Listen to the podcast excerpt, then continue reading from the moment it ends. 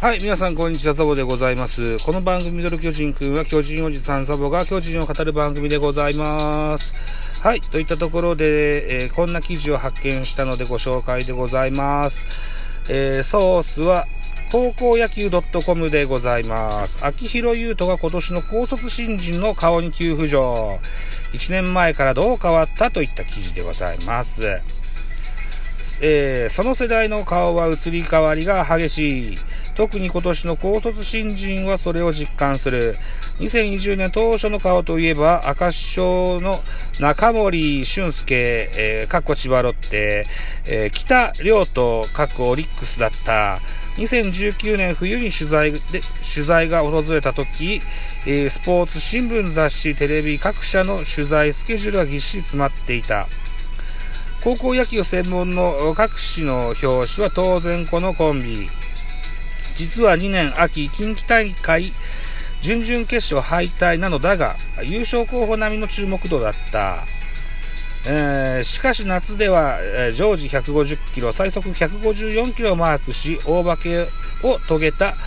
高橋宏斗、かっこ中京大中京が一気に一番手となった。ドラフトでは北中森の赤師匠コンビもドラフト特集が組まれたが、また、またも一番の注目は高橋だった。というのも、慶応大進学を目指していた高橋は、うーん、栄養入試が、不合格。えー、プロ志望届け締め切り直前にプロ志望を宣言したのだ。一番盛り上がるタイミングでのプロ志望だった。そしてキャンプが始まってこの3人以上の注目を集めているのが秋広優斗、かっこ印象学者大附属高校だ。2メートル、えー、200センチのスラッガーとして注目を浴びていたが、キャンプまで身長での話題が多かった。しかし、実力面で大きくクローズアップされたのは、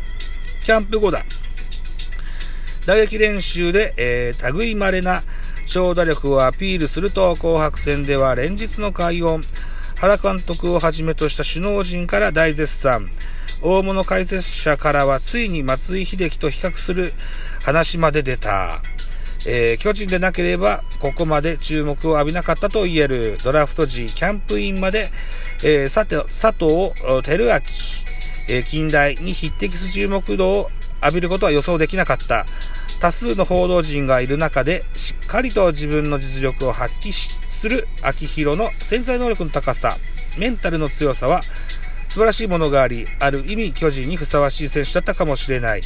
しかし、このまま行くかわからない。1年目、2年目、3年目を経てどの選手がどの世代の顔になっていくかは今後も追いかけていきたいといった記事でございます。これに関連しまして、えー、関連記事、選手名鑑、巨人指導者続婚の大谷2世、秋広優と二小学賞徹底分析といったところも続けていってみましょう。まずは秋広優斗の寸評です。巨人指導者の間で200センチのスラッガー秋広優斗の関心が高まっているソフトバンク2位の笹川、えー、義康。え、かっこ、横浜省出身は柳田2世と呼ばれているが、秋広は大谷2世と呼ばれている。その理由について考えていきたい。江戸川、江戸川ボーイズ時代から投手を務めていたが、下級生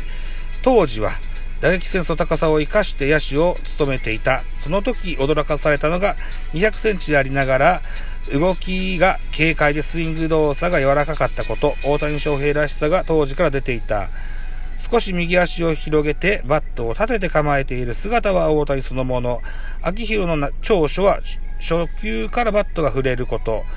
どの試合を見ても見逃すことはない。どんな球でも果敢に振って凡打を恐れない姿勢が素晴らしい。スイング軌道を見ても非常に合理的。左肘を畳んで、えー、ボールの下を捉えるアッパー気味のスイング。体が巻きつくようなフォームでもあり、ボールに角度をつけることができると。金属バットから木製バットで苦労する選手は、ドアスイング気味になったり、上半身、下半身のバランスが悪かったりしているが、秋広の場合、それが見当たらない。安倍監督からスイングを直す必要がないと言われているが、それは頷けるメカニズムであり、本塁打を量産できる可能性を持っている。また投手としても140キロ台の速球を投げられるだけあって、身長、身体能力も高い。三塁手を育てる子、三塁手を育てる構想にすることはいい傾向だと言える。秋広が順調にアピールできているのは、市原監督の計画的な育成が大きかったと言える。あの上背でしなやかさを見れば、誰もが投手をやらせたくなるのも、しかし、市原監督はしっかりと体力づくりをさせてから、2年秋から投手としての練習を行った。段階を踏んで、えー、土台を固め、えー、土台固めをしっかりしたことで大きな故障をせず、成長を果たし、ハードな練習に耐える土台を築き上げた。高校時代はスケール通りに大きく育ってきた巨人でも、秋広の持ち味を尊重しスケール通り育てようとしている。もし秋広が大成すれば、巨人はこれまでにないスケールが大きい球団になるのではないだろうか。育成の巨人の腕の見せ所であると。えー、これは2021年2月7日、えー、同じ高校野球 .com からの記事でございますと。なっておりますね。うん。このキャンプもですよ、朝起きて測ってみたら身長がまた2センチ伸びてましたみたいなことを言ってて、現在2メートル2センチなのかな。えー、交渉のデータとしては、うーんと2メーターだ。ジャストといった形になっておりまして、えー、っと、一軍経験選手で言うと、馬場翔平以来なのかな、日本人では。えー、っと、日本人扱いで知したけれども、一軍で結局投げなかったリャオレンレイなんていうね、台湾出身とドラフト5位だったような気がしましたけども、白鵬大、白鵬大だったかな投げだったかないう2メーター超えの高身長のピッチャーもいましたけどね、えー、なかなかこう2メーター超えを育て上げるのもなかなか大変だとは思いますけれども、それもこう、大きな夢が見れ見れる選手だと思ってます。以前もどっかの番組で話しましたけども、昨年の今頃注目を集めておりましたイスラエル・ロタ選手、えっと、モタ選手、イスラエル・モタ選手ね、えっ、ー、と、育成から今ぐらいの時期に支配下登録になって、シーズン終了後には、あの、契約解除となってしまいました。あドラフトで入団した日本人で、まだ18歳の秋広くんはこのようなことはないとは思います。ね、すぐにクビなんてことはないとは思いますけれども、大事にじっくり育てていただけたらと思います。はい。それは、プロ野球選手としてのフィジカルにしても、スキルにしてもそうですが、人間形成としてもね、えー、周りの大人がしっかりサポートしてね、えー、大谷翔平君のようなね、あのー、誰からも好かれるような、あそあ選手、人間に育っていくいただけたらこんな嬉しいことはないなというふうに思ってたりします。といったところで現在2月の22日の11時40分ぐらいです。うん。お昼、ちょっと早めのお昼休みを取ろうとしております。最後にこんなこともちょっと言っときましょうかね。うん。えー、っと、